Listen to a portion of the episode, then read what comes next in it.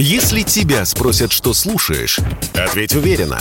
Радио «Комсомольская правда». Ведь Радио КП – это самые актуальные и звездные гости. Московские власти рассказали о сотне нарушителей на столичных дорогах, которые в день получают по несколько штрафов. В основном речь о превышении скорости. За год у таких недобросовестных участников движения набирается более чем по 500 нарушений. Данные представил Центр организации дорожного движения. Всего московские водители за прошлый год были наказаны больше 16 миллионов раз за превышение скорости. Получается примерно полтора миллиона штрафов ежемесячно, пояснил Радио КП руководитель общественной системы обеспечения безопасности дорожного движения Константин Крохман полтора миллиона штрафов за превышение скоростного режима, я считаю, это колоссальная цифра. Ни в одной столице Европы таких цифр нет. Штрафы сейчас рассчитаны на зарабатывание денег, на получение прибыли в бюджет. Они не влияют абсолютно никак на безопасность. Посмотрите статистику, она ухудшается. Камер больше, штрафы дороже, все ужесточают, но ситуация не меняется к лучшему.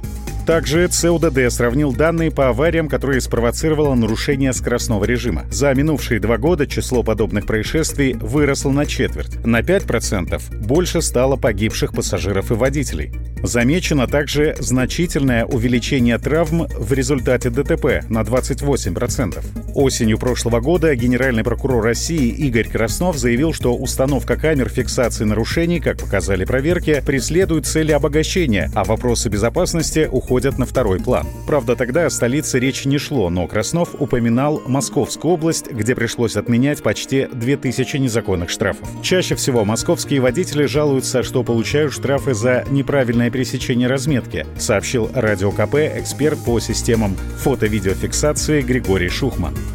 Особенно водители жалуются на разметку, допустим, выделенных полос, когда на съезд отводится несколько метров, которые нужно либо успеть оттормозиться и съехать, либо нужно успеть разогнаться и вклиниться в поток, который идет 60 км в час. Кроме этого, очень много сейчас изменений схем движения на перекрестках, когда полосы делают под поворот под определенную, либо прямо, либо налево, либо направо, и люди, которые там, допустим, ездили до этого много лет и, скажем так, более свободно выбирали полосу, сейчас, если ошибся полосой, получаешь штраф возможность ошибки есть у любого человека. То есть человек может ездить э, тысячу километров по Москве, а потом просто проглядеть знак, разметку и так далее, и в этом месте окажется камера, он получит штраф. Сложно проехать не нарушая, когда город забит пробками, рассказал радио КП автокурьер Сергей.